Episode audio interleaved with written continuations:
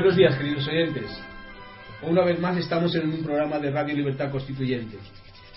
Hoy es jueves 28 de noviembre de 2013 y soy Baldomero Castilla.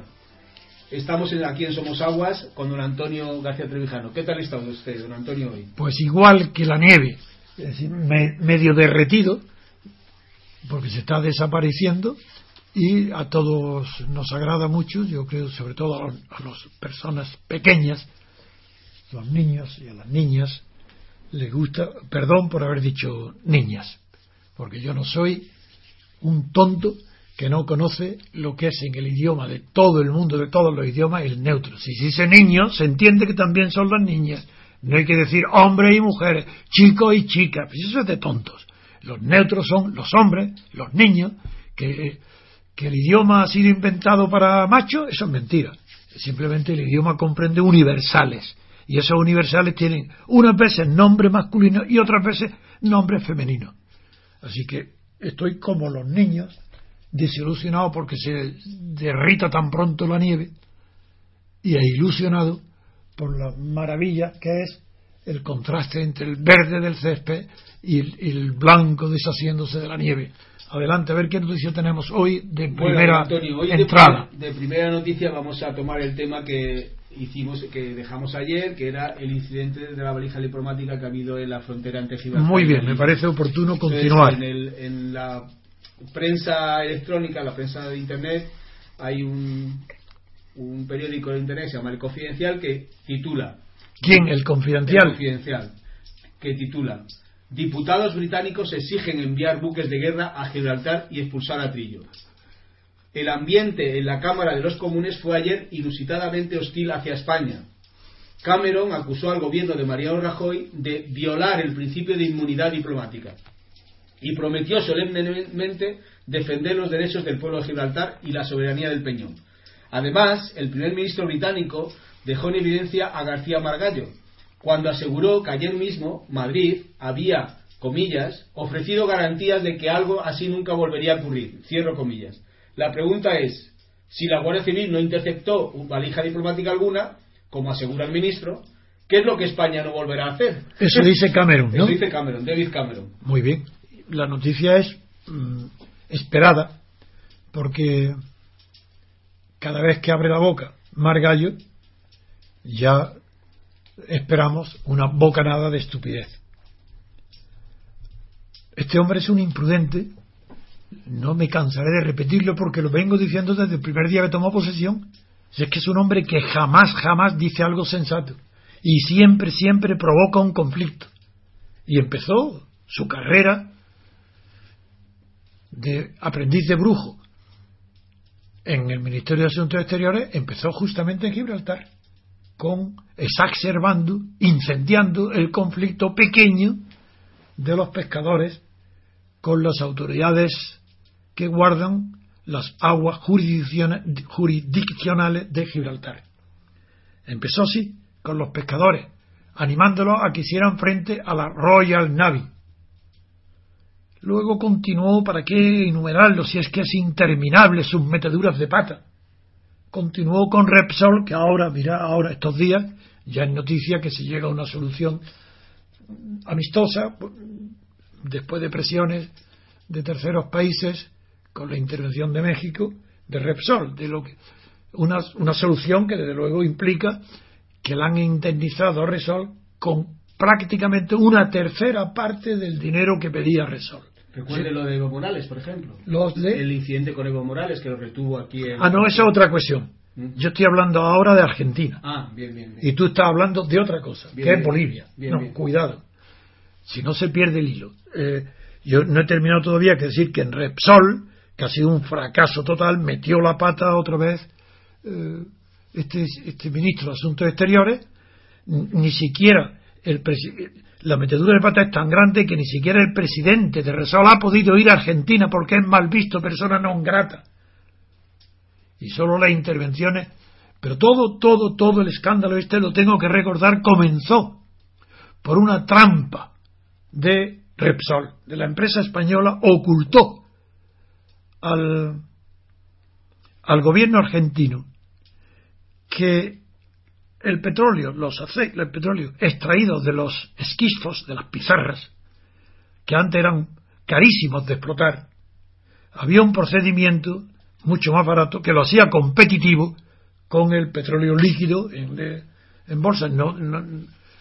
y en, Estados Unidos se enteró Argentina cuando el gobierno de Estados Unidos o no, o no, una gran compañía, sí creo que fue una de las primeras compañías en una entrevista con Cristina Fernández, cuando ella le, dijeron de qué se queja usted con el yacimiento tan importante que tienen en, no sé si se llama vacas muertas o no sé cómo, el, petróleo. y ella se dijo, sí, pero como es tan caro extraerlo, dice, pero ¿cómo? Si hoy es casi más barato.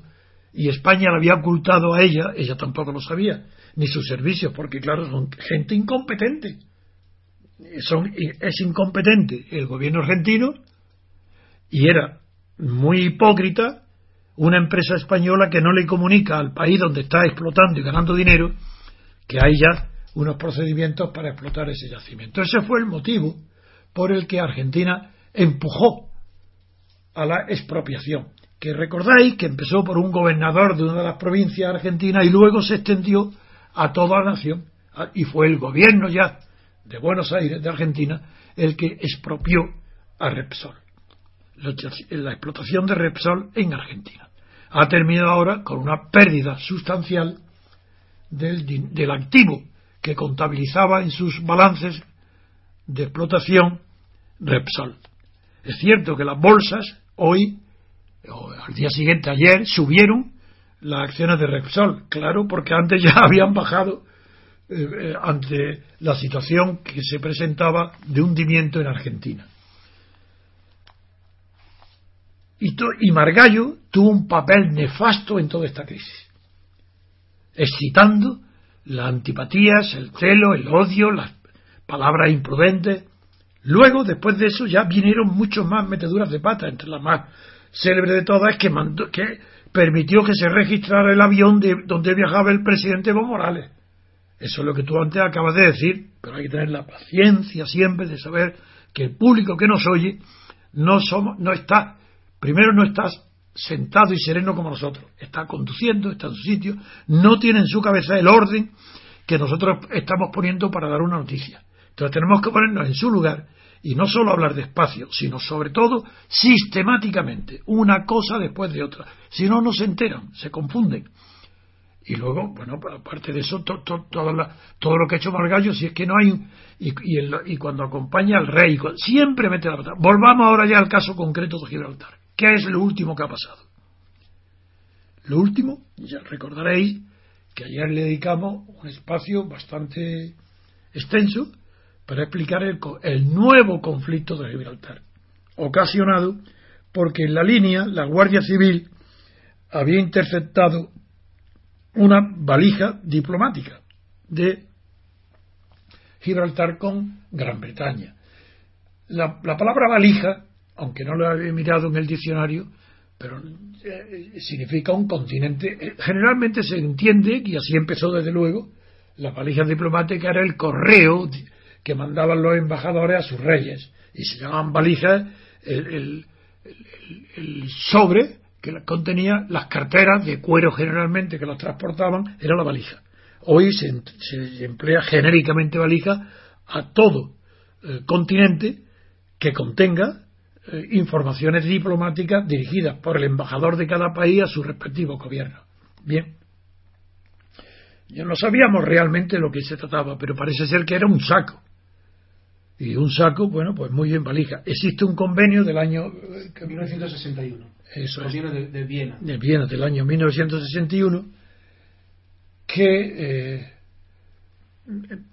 regula el uso de la valija y pone, parece ser, yo no lo he leído, pero por lo que me ha contado eh, Baldo y que leyó y lo ha consultado en internet, parece ser que se exigen dos requisitos para que sea sagrado el derecho de secreto del contenido de las valijas diplomáticas.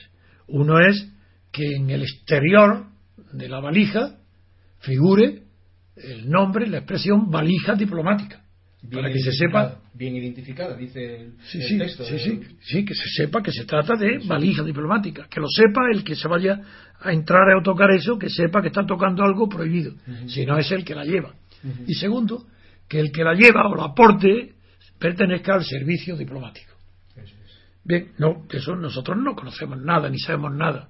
Lo que sí sabemos es que ha habido un conflicto, hay un conflicto hoy, eh, por decir ayer, hoy la prensa refleja un conflicto mucho más grave que el que existía ayer. Gracias a qué? A las imprudentes palabras que pronuncia siempre el ministro de Asuntos Exteriores, Margallo. ¿Y qué es lo que dice Margallo? Que es lo que ayer lo comentamos, sus palabras. Negando todo esto, dice, él, lo que dijo Margallo, como es un hombre que se cree listo, y no lo es, desde luego lo que es un hombre inculto por completo, pero es un chulito, una, que, que, que yo siempre, sabéis que siempre hablo de la apariencia de las personas porque reflejan algo de su personalidad. Y la apariencia física de Margallo es un cuerpo excesivamente joven para la cara, para el pelo y la cara vieja que tiene. Entonces, cuando se producen estos contrastes entre la juventud del cuerpo y la vejez de la cara o la cabeza, se producen una unas impresiones extrañas. Me pasaba lo mismo con Tierno Galván. Tierno Galván presumía de viejo. Se jorobaba él mismo, se torcía los hombros, ponía extrañas figuras para que le llamaran maestro y, presumía de viejo. Sí, sí, claro, viejo, viejo. Viejo profesor, creo que le llamaban. No, era, era su nombre, de guerra, era el viejo profesor. Muy bien. Pues ese viejo profesor tenía una constitución interna, yo nunca lo vi desnudo, pero sé observar a través de los trajes como es la constitución varonil del, del hombre que, que, porta esos trajes. Y tierno, los pantalones, que los tenía que parecían normales, sí, pero las pantorrillas eran más grandes que las de un dangar, que las de Ursay, el, el. Es una cosa espantosa. Y claro, a mí me recuerdan siempre cuando se producen esos fenómenos a los sátiros. Y en efecto, Tierno Galván era un sátiro. Pero yo sabía que era un hipócrita total. Bueno, pues Margallo tiene algo parecido, un contraste entre la juventud de sus labios espesos y húmedos, sus piernecillas de andarín, sus piernas de andarín, y una cierta elegancia pero chulita. Bueno, pues este hombre, eso es lo que demuestra en su espíritu. Exactamente lo que su cuerpo traduce es su cabeza. ¿Y qué es lo que ha dicho entonces este hombre? Una frase que quiere ser como si fuera un pensador. Le dice a Inglaterra, no, hay, no ha habido incidente alguno porque no ha habido valija. Así, ah, no ha habido incidente porque no hay valija. Réplica de Cameron. Entonces, ¿por qué Madrid promete que esto no volverá a suceder? Si Margallo lo que quiso decir que no hay incidente, yo ayer comenté, yo no sabía la réplica de Camerún porque no conocía los datos concretos que hoy conozco. Pero ayer mismo, cuando me dijeron que Margallo, la frase suya es no hay incidente porque no hay valija, le dije, este tío es estúpido, es un tonto, no sabe hablar. Pero ¿cómo? El incidente lo hay. La prueba es que han llamado, llamar al embajador Trillo a que dé explicaciones al primer ministro británico, eso se, llama incidente diplomático. Luego, incidente lo ha habido, con razón o sin ella. Eso es indiferente de momento. El incidente existe. Segundo, que haya o no haya valija, ya veremos. Pero Margallo, ¿cómo puede decir no ha habido incidente porque no hay valija? Tenía, si fuera listo, si fuera inteligente, ha visto, no ha habido causa para el incidente. Es un incidente incausado. Eso ya se entendería. Ha habido un incidente sin motivo. Pero no, él dice, no ha habido incidente, pero será ignorante, conocerá el idioma español de tal manera que llega a mentir. ¿Cómo que no ha habido incidente? Entonces, ¿por qué está hablando? ¿De qué habla si no es porque ha habido un incidente? Y diplomático. Ah, entonces ahora ya, que, ya sabemos la verdad. Porque Camerún no tiene el menor interés en mentir. ¿Por qué va a mentir el interés Camerún? En cambio, el español, ministro de Asuntos Exteriores, tiene interés en mentir, primero, porque el pueblo español, los gobernantes españoles son mucho más mentirosos que el pueblo anglosajón. Los dirigentes ingleses y Estados Unidos, de origen inglés, claro, mienten muchísimo menos que los latinos. dentro de Europa mienten más los gobernantes del país mediterráneo. Y yo os prometo que hoy, después de esto, voy a hablar de Berlusconi, para que veáis que Italia y España, en cuanto a mentiras, son lo mismo. Mienten igual. Y es normal. ¿Por qué mienten tanto los pueblos meridionales? ¿Por qué mienten tanto los españoles, los italianos, los griegos? Porque proceden el pueblo, hablo del pueblo dirigente, sobre todo en España y Grecia, más que en Italia, porque en Italia más bien hay una corrupción tradicional del Vaticano, del antiguo, que era el nepotismo. Entonces, claro que está basado, eh, todo el gobierno de la Iglesia Católica en Roma estaba basada en la corrupción, en el nepotismo. Es natural que se mienta para disimular, esconder o retrasar el conocimiento de los actos ilícitos de los príncipes de la Iglesia. Recordar que las bulas, si Roma se enriqueció vendiendo bulas para no ir al infierno, si para ir a las cruzadas, los, cruzados compraban las bulas a la iglesia porque de esa manera salvaban su alma si sabían, si morían. Pues bien, yo veo la razón de que España, en concreto España, mienta tanto, los dirigentes, es producto de su miseria. La miseria española se ocasionó y se acentuó estaba ocasionada porque tradicionalmente España no es un pueblo fértil como Francia, el suelo, agrícolamente. Sí, la, riqueza de España era la oveja, era ganadera, pero no tenía la riqueza de Francia o de Alemania o de la, de la grandes llanuras europeas o, de Ucrania o de Rusia de, para el trigo. Entonces esos pueblos tan miserables viven del favor de los reyes, de los, de los, del Estado, de los gobiernos, y piden los favores. De ahí esas célebres frases dirigidas a los ministros, por ejemplo, a Nadalio Rivas, cuando el pueblo le gritaba a, todas partes donde iba, antes de iniciar un discurso, el pueblo le decía, Natalio, colócanos a todos. Bueno, pues eso, esa colocación, eso es lo que ha buscado los pueblos miserables, un puesto fijo y permanente en el Estado. Sí, sí, con un sueldo de miseria, pero seguro.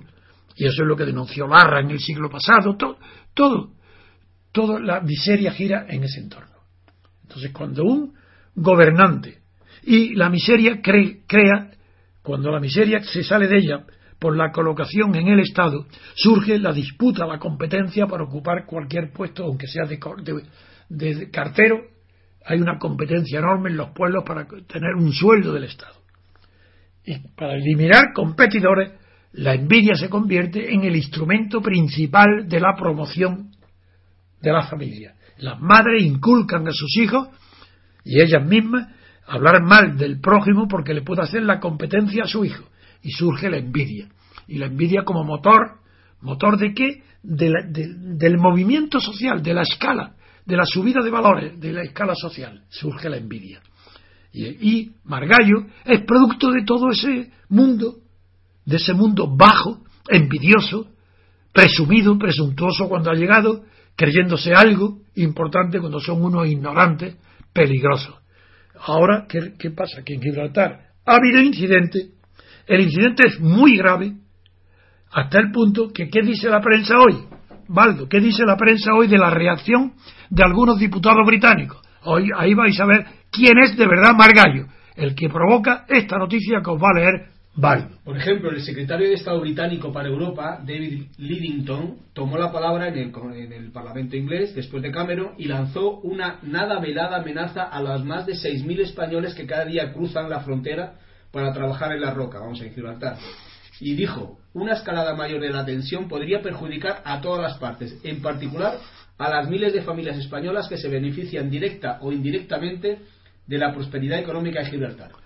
Pero mucho más grave que eso es el titular que me has leído al comienzo, que es lo que yo te pedí ahora de ah, entrada, porque mucho más grave que eso es los buques de guerra diputados pidiendo esto. ¿Qué dice? Diputados británicos exigen enviar buques de guerra a Gibraltar y expulsar al embajador Trillo. ¿Os dais cuenta? Eso es lo que dijo, se dijo en el Parlamento ayer. ¿Os dais cuenta? Los oyentes, claro que os dais cuenta como una imprudente palabra de Margallo para presumir de listo para presumir de culto diciendo no hay incidente puesto que no había valija. Esas palabras provocan que en el Parlamento británico, con esa tradición de disputas la mayoría de las veces fundadas y, serias, que el, unos diputados pidan la intervención de los buques de guerra de la Armada Británica para poner orden en las aguas territoriales de Gibraltar. En las aguas, sí, en Gibraltar. ¿Os dais cuenta quién es Margallo? Este es Margallo. Este es el que acompaña a los príncipes y mete la pata en los viajes del príncipe al extranjero. Este hombre es un peligro para España, para los intereses de España y no digamos ya para su prestigio. Este es Margallo. Muy bien, pues vamos a hacer una pausa y que seguimos con la siguiente noticia.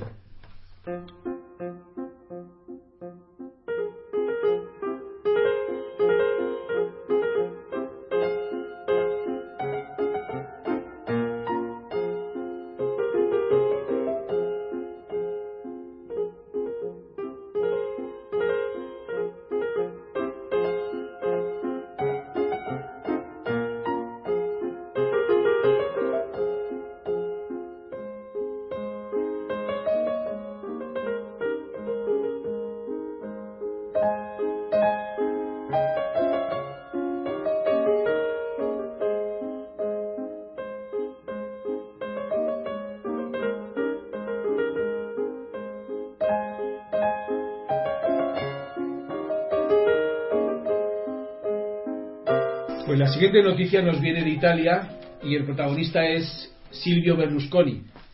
Titula el país. Italia echa el cierre a la era Berlusconi. El Senado expulsa al ex primer ministro y que queda desprotegido ante la justicia. Silvio Berlusconi ya no es senador ni podrá volver a serlo en los próximos seis años, o sea, hasta que cumpla 83 años. El mundo titula Hoy es un día de luto para la democracia. Berlusconi compara a los jueces con la brigada. Pero un momento, entre comillas, eso no, Es, no, Es, el mundo quien lo dice, eso lo dice Berlusconi. Si tú dices hoy es un día, no se sabe, parece que es el periódico. No, eso no. Lo dice entre comillas, efectivamente. Pero es Berlusconi, no el periódico. Bien. Hoy es un día de luto para la democracia.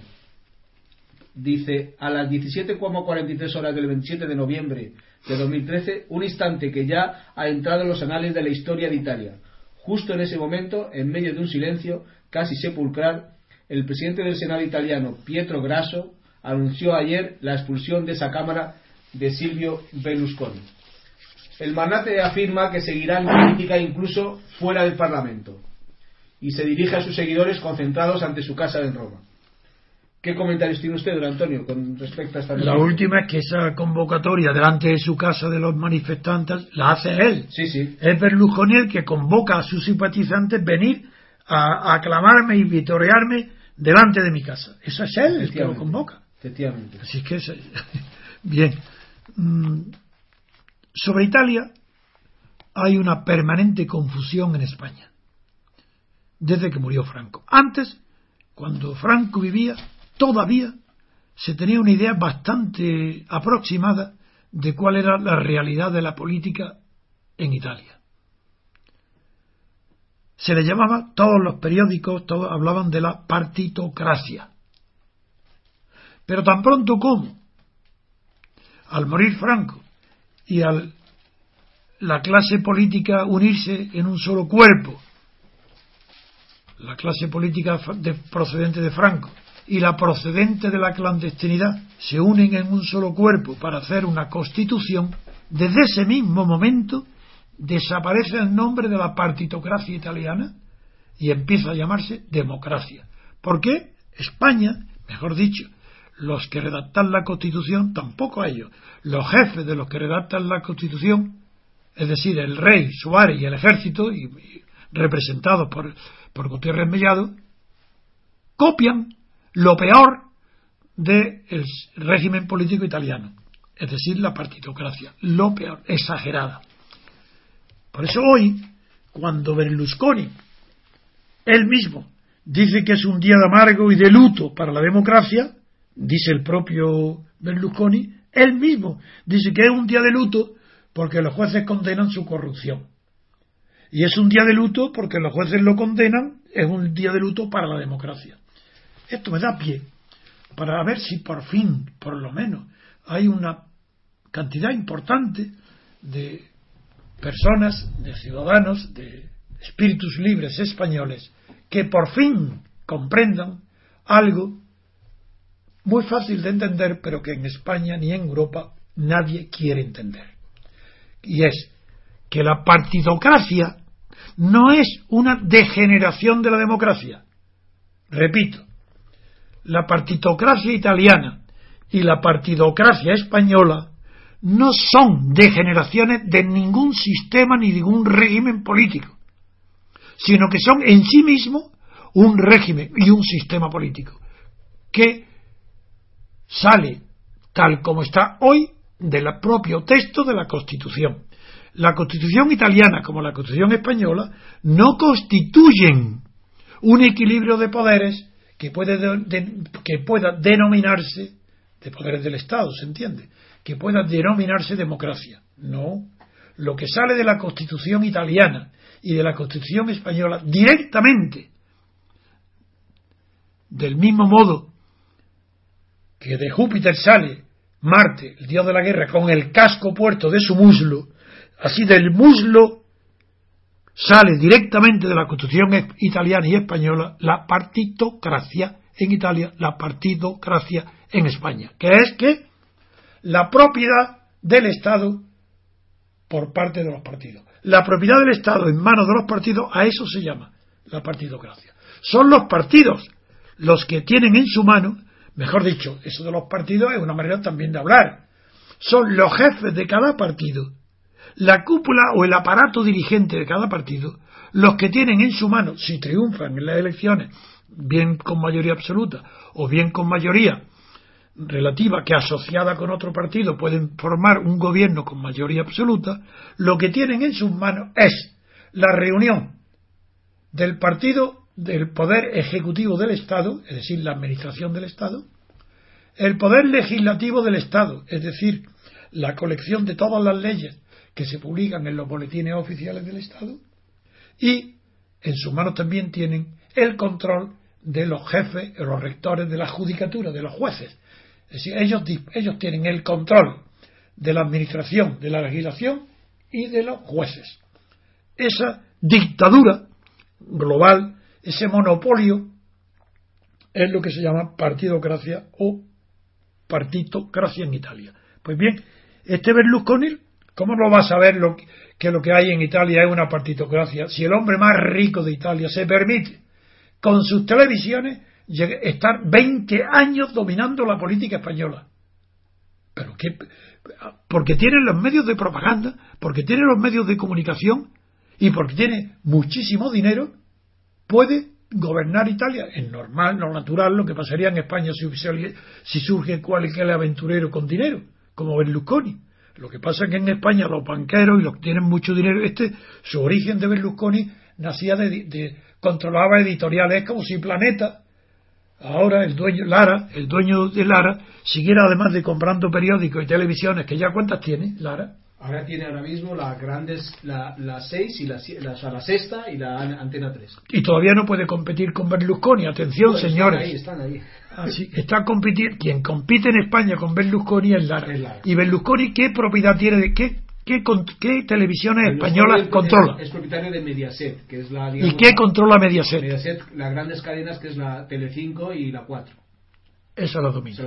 pues para que comprendan, en, figuraros los españoles, los que me oyen desde luego lo entienden, eso es seguro.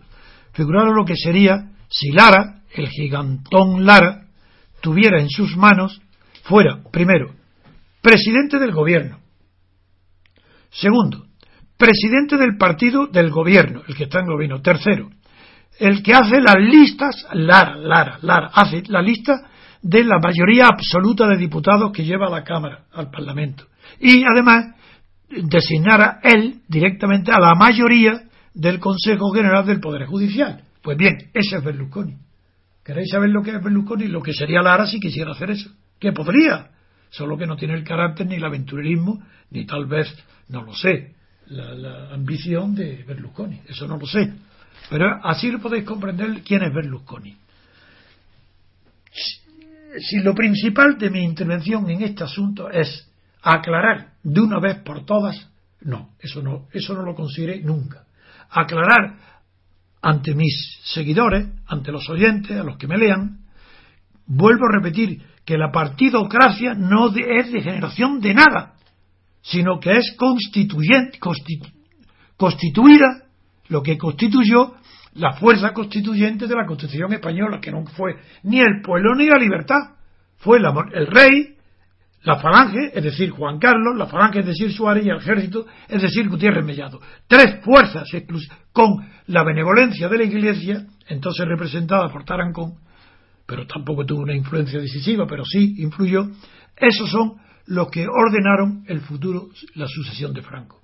En lugar de reino, que es lo que Franco decía, leyes fundamentales del reino, esa era la consigna de la constitución franquista, se llamaba así. Ahora, no leyes fundamentales del reino, sino la ley fundamental del juancarlismo. Porque habéis oído hablar y a decir por la calle a miles y miles y miles de personas, todas ricas, que ellos son juancarlistas, que no son monárquicos. Porque da vergüenza en España, da vergüenza todo, cada vez menos, pero da vergüenza la muerte de Franco, que de repente hubiera tantos monárquicos, si eso no se sabía. ¿Monárquicos de qué? Si la, república, la monarquía llevaba eh, los 46, más de 45 años, 45 años fuera. No había ningún rescoldo monárquico, solo carcamases viejos, carcamales viejos, aristócratas, eh, eran monárquicos, pero eran una cosa sentimental, casi romántica. Pero en la época moderna, después de Franco, la monarquía eso no era posible. Entonces, ¿qué inventaron? Que no eran monárquicos. Todos estos gobiernos que veis, todos estos banqueros, todos los periódicos, nadie es monárquico. Todos son juancarlistas. No saben el peligro que han causado a la monarquía con esa tontería. Porque si han pregonado y se lo creen mucho, o por lo menos la propaganda es que son juancarlistas, ¿qué pasará cuando muera Juan Carlos? Ah, que se convierte, yo lo diré, que al día siguiente ya no son juancarlistas, son filipistas. Y lo dirán ellos, nosotros no somos monárquicos, somos felipistas, porque es muy guapo, porque es muy alto, porque tiene una Leticia formidable, que era periodista, que es como nosotros, que es del pueblo, miradla, miradla qué, seria es, como, y qué delgada está, qué maravillosa, eso ya está, y se hacen todos felipistas en 24 horas. Ese es el oportunismo. Esa es la falta de ideales, esa es la falta de moralidad, es la falta de integridad personal, es el propio desprecio que los españoles tienen a sí mismos, esa ignorancia de sí mismos, esa falta de orgullo de haber tolerado casi 40 años de dictadura y, y tolerar ahora otros 40 años de corrupción de la oligarquía. Pero la oligarquía no es solo la financiera, es la oligarquía de todo, porque la universidad está plagada de oligarcas que no enseñan la verdad ni les interesa, solamente adulan al poder constituido y dentro de la universidad capillas para que nadie aprenda ni, enseñe nunca la verdad, siempre lo que interesa para conservar la cátedra. Coba al poder. Eso es un horror. Y eso es lo que está pasando con la monarquía. Y yo aprovecho para decir que en Italia lo que está pasando con Berlusconi es que allí una persona tuvo el cinismo de aglutinar alrededor de él a lo peor de la sociedad española y lo consiguió. El berlusconismo va a continuar. Eso ya lo dicen los mejores expertos italianos. Berlusconi se retira, no, lo retiran a la fuerza durante seis años. Irá a la cárcel si no cumple un año de eh, trabajos sociales. Lo hará, pero hará un simulacro, no hará nada, falsificarán los trabajos, será todo mentira, será un simulacro, no, no penará ni un solo día por sus gravísimos delitos. No solo lo económico, sino que también, pero en cambio sí que va a ser algo gracioso dentro del drama. Y es cómo va a afrontar ahora Berlusconi, sin estar protegido por la inmunidad ante, por haber perdido su condición de senador, cómo va a afrontar el juicio de corrupción de menores, de prostitución de esta señorita árabe que se hacía pasar por una sobrina de Mubarak en Egipto y que Berlusconi mismo, como primer ministro, recomendaba o pedía a la policía que la soltara y la puso en libertad. Pero ahora tiene un juicio sobre ese tema de corrupción de menores. Porque se, hacía con las demás belinas, palabra, palabra fina o refinada en Italia para designar a las prostitutas de lujo, pues él mismo lo organizaba en su propia casa privada, esas orgías. Y eso Berlusconi, que es un hombre que no tiene pudor, pues lo afronta, lo hace y se ríe y es, y se hace amigo de Putin y de todos los jefes de Estado, todos lo reciben. Pero si es que no hay vergüenza en el mundo internacional, ¿cómo puede alguien digno darle la mano a Berlusconi? ¿Pero esto qué es? ¿Es que acaso la moral ya es que no sirve para nada, para nada? ¿Es que no hay nadie que se considere digno de ser incapaz de mirar de frente, de, de no despreciar a Berlusconi? Es que España no puede despreciar a los Felipe González por sus crímenes, al jefe al frente del Estado, a los, por los robos, al Aznar por su complicidad para ocultar los crímenes del CECIT, por los papeles de haber ocultado. Pero es que no hay que tiene dignidad nadie en España para despreciar y mirar por encima del hombro a tanto sinvergüenza. Que es, ¿Cómo? Pues yo no me resigno, no me resigno y moriré igual que, igual que comencé mi vida pública, sin haber cometido un solo acto de indignidad. Y esto es lo que ahora Berlusconi se va en España, final de Berlusconi. Bueno, pero si el que lo hacía el principal opositor fue Grillo, el partido de las cinco estrellas, que era de broma, era, y sin embargo figura, bueno, pues también Grillo también tiene complicaciones judiciales. Si es que Italia está podrida, completamente podrida en toda la clase dirigente, como España. No, no, no creáis que haya, hay más podredumbre en Italia que en España. En España los sindicatos ahora es que es lo que faltaba para que para mí no, yo porque eso lo sabía desde hace mucho tiempo, pero para que la opinión pública sepa que las cuatro piezas teóricas de la Constitución, que son partidos políticos, jueces, hablo de sí, jueces, eh, sindicatos y patronal, están corrompidos. ¿Corrompidos quiénes son los jueces corrompidos? Pues todos aquellos que aceptan lo que acaba de pasar ayer y está pasando hoy, que todos los jueces del Consejo General del Poder Judicial sean nombrados directamente por los partidos. ¿Cómo puede un juez aceptar ser jefe de jueces porque un partido lo diga? Pero ¿cómo puede, qué dignidad puede tener ese juez? Ninguna. ¿Cómo puede juzgar? ¿Cómo puede saber él lo que es el honor de la persona? Su orgullo, su aprecio de sí mismo. Es imposible porque ese juez se desprecia a sí mismo, es un juguete, un payaso, es un bufón en manos de los partidos que lo ponen en esos puestos. ¿Y eh, se puede vivir así? Claro, yo sí se puede, claro que yo puedo vivir denunciando, denunciando el mal, proponiendo soluciones, como ayer propuse. La solución para evitar la corrupción de los jueces, porque para mí es corrupción el que acepta ser jefe de jueces, porque un partido lo nombra, ese juez está corrupto, porque no sabe lo que es su función judicial, ni sabe lo que es la independencia judicial. Pero ¿cómo va a ser independiente un juez nombrado por un partido? ¿Pero qué es eso? Es, ese horror es el que está a la orden del día en España. Esa vergüenza es, es lo más visible de España y la gente no quiere verlo. Muy bien, no quiere verlo porque la gente busca tranquilidad, está normalmente asustada, porque no hay tradición de confiar en sí mismo. Todo esto, todo esto no tiene arreglo mientras no haya un cambio radical de la Constitución. Un cambio tan radical que, de tal manera que el constituyente, lo que dicen los perantes que no saben lo que significa, el, el constituyente como si hubiera el constituyente. No hay ningún el constituyente, no existe en ninguna parte del mundo. Lo que hay son la fuerza en femenino, la fuerza constituyente. O si es el poder, muy bien, el poder constituyente. ¿Quién tiene el poder constituyente? ¿Quién es la fuerza constituyente? Pues la única que puede ser es la libertad. Si no es la libertad colectiva, no hay poder constituyente. ¿Por qué? Porque el que hace la constitución es un poder constituido no puede ser constituyente y constituido a la vez. Y cuando esto sucede, como en España sucede con el Tribunal Constitucional, cuando interpreta la Constitución para el futuro, diciendo así tiene que interpretarse, eso no es propio de un Tribunal Constitucional. Porque entonces asume las funciones de poder constituyente. Y el Tribunal Constitucional es un poder constituido, como los partidos. Entonces, ¿cómo pueden tener el atrevimiento, el cinismo y la cara dura de aparecer como si fuesen fuerzas constituyentes, cuando todos eran constituidos. ¿Fueron constituidos por quién? Por Franco. ¿Y acaso Franco era un poder constituyente? Desde luego que lo era. Como dictador era poder constituyente, lo era.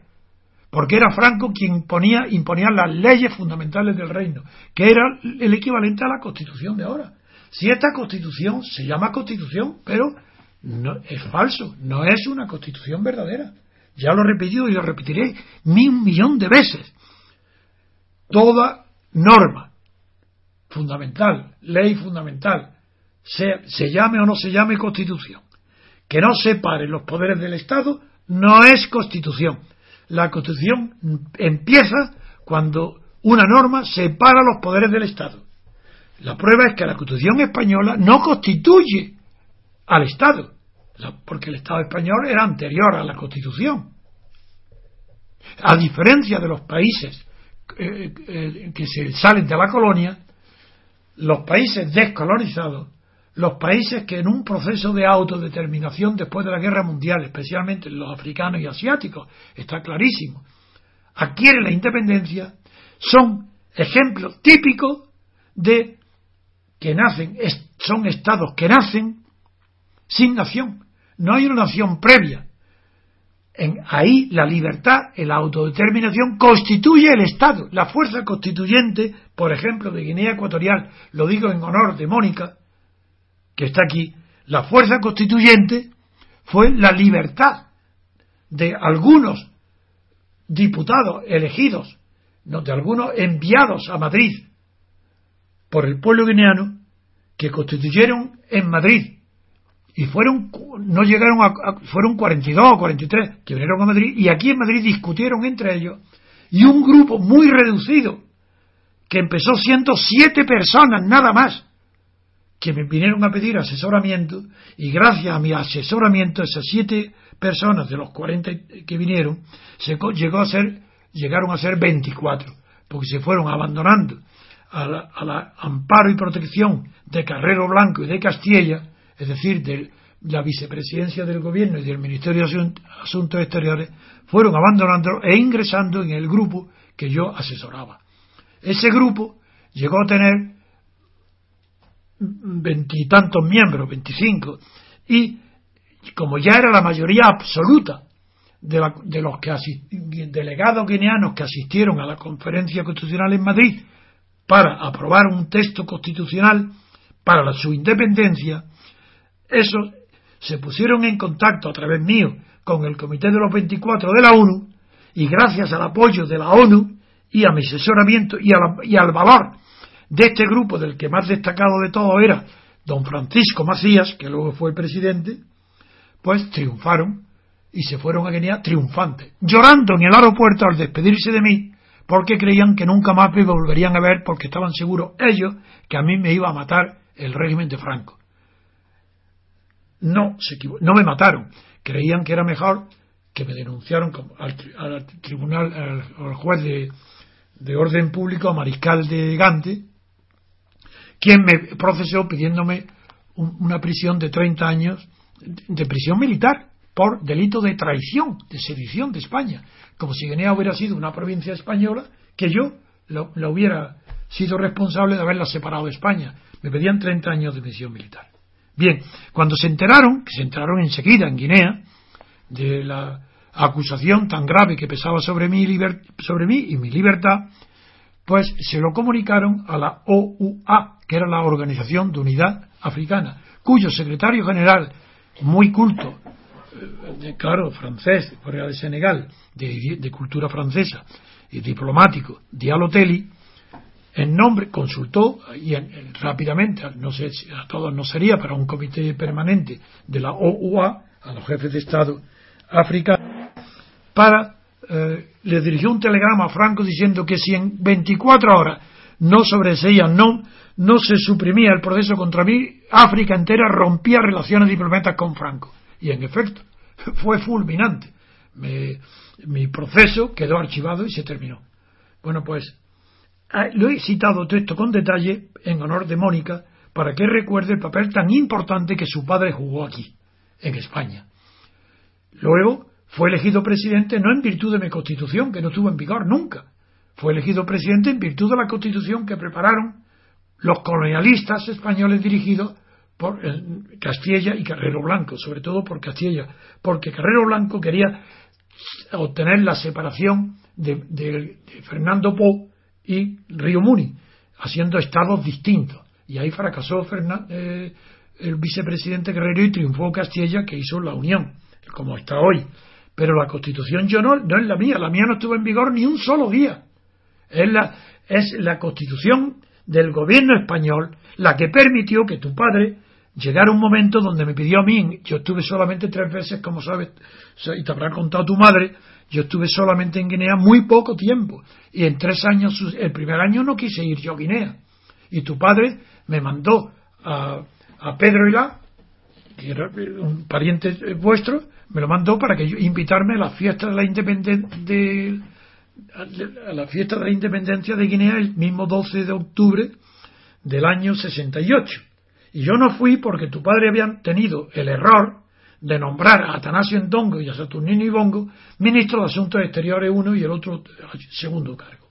Y yo le puse una carta a tu padre, se la entregué en mano a Pedro diciendo no pisaré el suelo de Guinea mientras estén de ministros Atanasio Ndongo y Saturnino, porque son ellos los que me han difamado en la ONU, diciendo, a, ellos yo no los conocía, no lo había visto nunca en mi vida.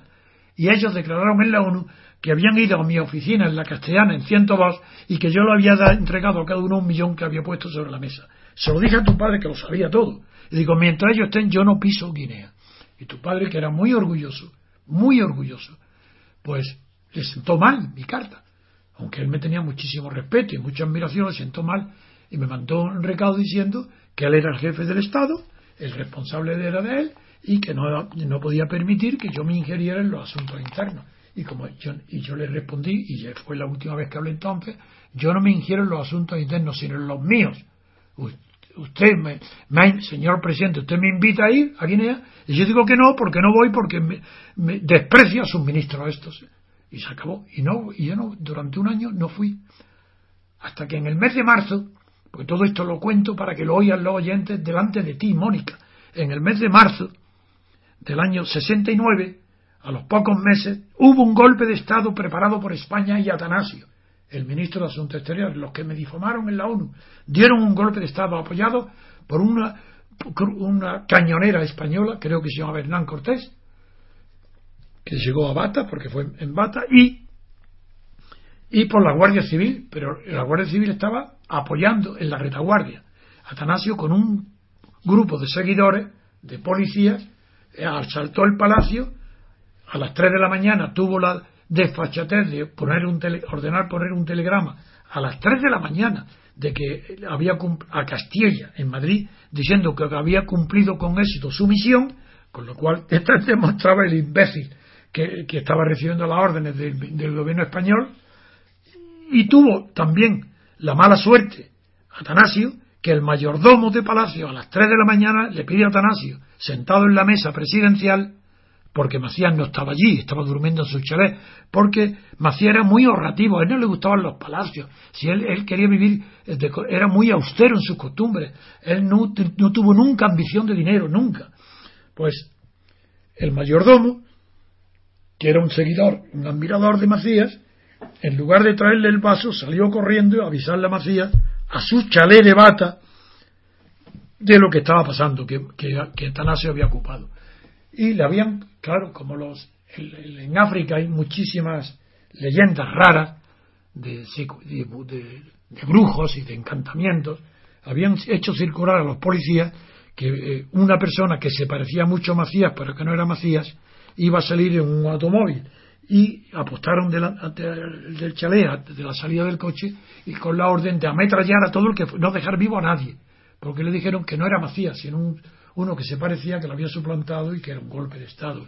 Bien, Macías, que era muy impaciente, pero muy impaciente, cuando le comunican esto, salta inmediatamente de la cama, se viste con una pistola y con una pistolilla sale solo, porque era valiente, sale solo a la calle a ir a, por Atanasio. La policía cuando lo ve andando, no es las órdenes que tenía del coche, se queda desconcertada y él gritaba, ¿dónde está Atanasio? Eso me lo ha contado a mí, todo a él. Tu padre me lo ha contado, Mónica. ¿Dónde está el traidor este Atanasio y tal? Vamos, vamos a por él. Y, llegaron a la misma policía que Atanasio había mandado a matar a Macías, sigue a Macías para matar a Atanasio.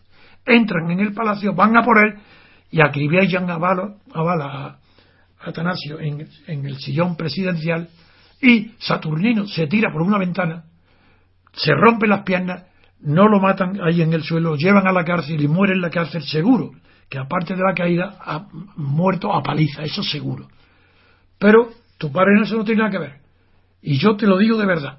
Tu padre era un dictador. Y como era un dictador, me pidió que yo modificara la constitución para hacerlo presidente vitalicio. Le dije que yo no podía. Es más, que si lo hacía yo no podría volver más a Guinea.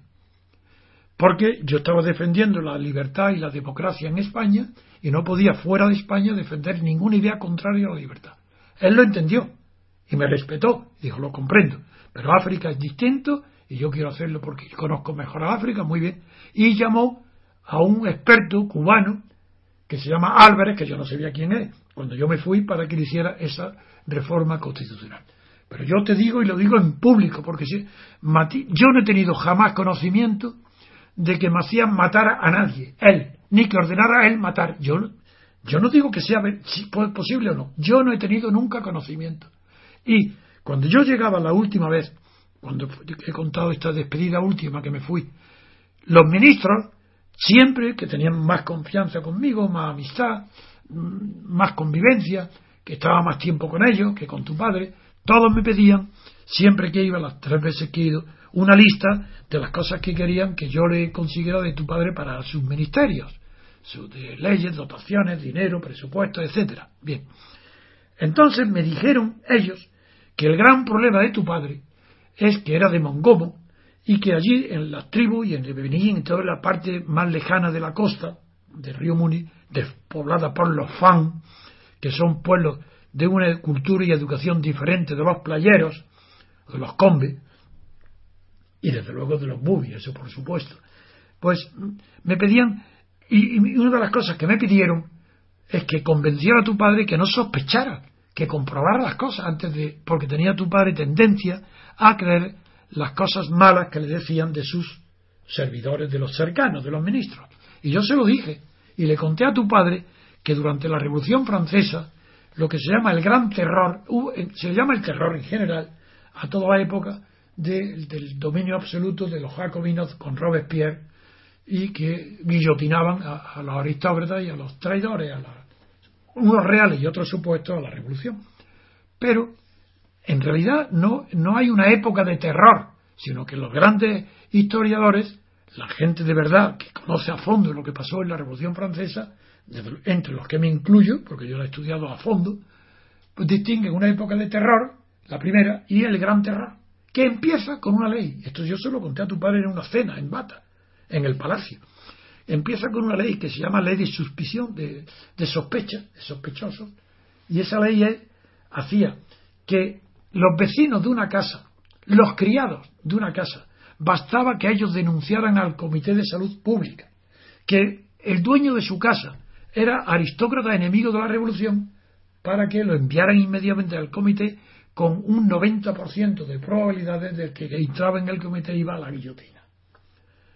Se lo conté a tu padre. Digo, es que es muy peligroso escuchar. Y le propuse, y él me decía, sí, es muy difícil. Me decía, él lo entendió. Dice, pero ¿cómo puedo saber de antemano? La, cómo si no hay pruebas, ¿cómo puedo descubrir? Digo, pues muy sencillo. Una ley que anuncie que toda denuncia falsa tendrá al denunciante falso el mismo castigo que tendría si fuera verdadero el, el traidor, el, el culpable de alguna. Digo, nada más que una ley. Y eso Sí, yo creo que lo entendió, pero no dijo, se cayó. Después, la fama que ha tenido Macías de, bueno, un cruel tirano, que, bueno, que lo sería como dictador, políticamente lo era, eso no hay duda, y yo me fui de él, me aparté de él, porque yo no podía apoyarlo. Pero uno, tengo la absoluta certeza que tu padre no tuvo jamás, le pasó por su cabeza, la posibilidad de apropiarse de un solo ecuelé que es la peseta de entonces, la moneda. Pues tu padre no tenía ambición de dinero ninguna, ninguna. Y tú puedes comprobarlo con tu madre. Pregúntale a tu madre, ya lo verás. Tu padre no, no tenía interés ninguno en dinero, pero era tan desconfiado, era, creía tan poco en los demás, que llegó al extremo de coger el tesoro público que estaba en el banco y se lo llevó a su casa. Pero no era para él, ¿eh? porque tenía miedo que lo robaran otros. Tu padre no tenía ambición de dinero ninguna. Pero yo he procurado, allí desde luego no, mientras yo fui a Guinea, nadie me dijo nunca que tu padre ordenara matar a nadie. Pero luego ya desde aquí en España, después de lo que pasó, y cuando él detuvo a Miguel en Guema, que era el gobernador de Bata, de, la parte continental, de lo que era el antiguo río Muni, cuando él lo detuvo yo le puse una carta a tu padre, porque yo Miguel en Guema, que, tenía fama de ser durísimo, y que me dijeron todos los demás que era el que era responsable de las cosas malas que había pasado allí, yo no lo sabía. Lo que sí sabía es que yo lo había conocido, había estado con él y, me, no podía soportar que pudiera estar encarcelado por tu padre. Y yo le puse una carta a tu padre diciendo, mándame aquí a, Madrid, fuera de Guinea, a Miguel, que yo lo acoge en mi casa. Y bajo que esté en mi casa, yo respondo por él. Pero luego, las noticias que me han llegado es que él ordenaba matar. Yo no tengo prueba ninguna. Y por eso, como no tengo prueba ninguna, no puedo decirlo. Y aunque me quede solo, diré que era un dictador, desde luego, que yo rechazo la dictadura, que yo no la aconsejé para que fuera un dictador, que yo preparé una constitución que no era de ninguna manera una, una constitución como la democracia europea. No era una, esos son unos hipócritas. Todo el que diga que en África hay o puede haber una constitución democrática miente. En África no puede haber una democracia porque eso es inconcebible hoy. Podrá haberla dentro de 50, 100 años. Hoy no. Pero yo lo que hice que fue una constitución que permitiera que las ambiciones tribales, que las ambiciones de la costa, del centro, de Búbitar, coincidieran en mantener unida la nación. Segundo, que la, que la casa de la palabra, que tú sabrás que, quién es perfectamente en África, fuera el centro para que empezaran primero las mujeres que intervinieran en la casa de la palabra, que se discutieran allí en la casa de la palabra las cuestiones fundamentales que propusieron de allí salieran las propuestas para el gobierno. Una democracia que yo le llamé en la Constitución democracia inmediata, que no era la directa, porque la directa es la griega, y ahí no es que para que el pueblo tomara las decisiones directamente como en Grecia, pero lo llamé democracia inmediata para de una manera expresiva de decir el poder político africano tiene que surgir y estar inmediatamente en relación directa con la armonía, coordinación y equidad de la distribución del poder entre las tribus.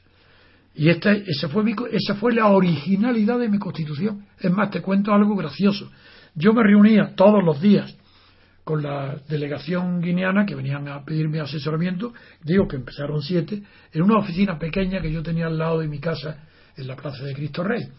Venía allí y durante la primera semana, venía tu padre del primer día, y no hablaba nada, al principio no estaba nada más que oyendo. Y desde el primer día yo le dije, bueno, voy a haceros antes de, decir mis consejos como jurista para una constitución, antes voy a haceros preguntas, para que vosotros me digáis ciertas preguntas. Y empecé yo a hacer preguntas. Y no hablaba de política nada. Recuerdo, por ejemplo, le preguntaba, vosotros, de, que estaba eh, Grange, que era Bubi, por Fernando Po, y estaban José Ensué, estaba Pedro Ecón, estaban todos los, Andrés Moisés, estaba tu padre, el núcleo.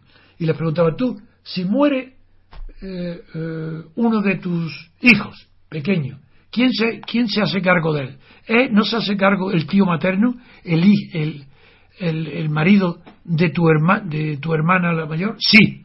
Entonces, claro, como yo había estudiado muchísima antropología, sabía que la sociedad se llama avuncular, que son las sociedades que surgen en, toda la humanidad, en los momentos primeros, la sociedad avuncular es la de tío, hermano de la madre, que hace las funciones del padre, hasta el punto que el complejo de Edipo, que todo el mundo ya lo conoce, no voy a explicar lo que es, hubo Malinowski, un antropólogo, que negó a Freud que tuviera carácter universal el complejo de Edipo.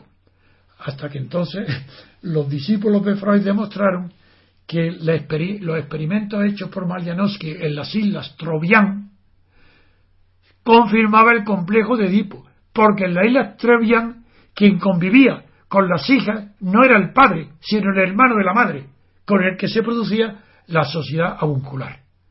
Todo esto te lo explico, Mónica, en tu honor, para que sepas que puedes ir tú con la cara muy tranquila, muy orgullosa, porque tu padre no fue un criminal, fue un dictador, al que yo rechazo y me fui, pero no fue, yo no tengo noticia ninguna de que él ordenara un asesinato.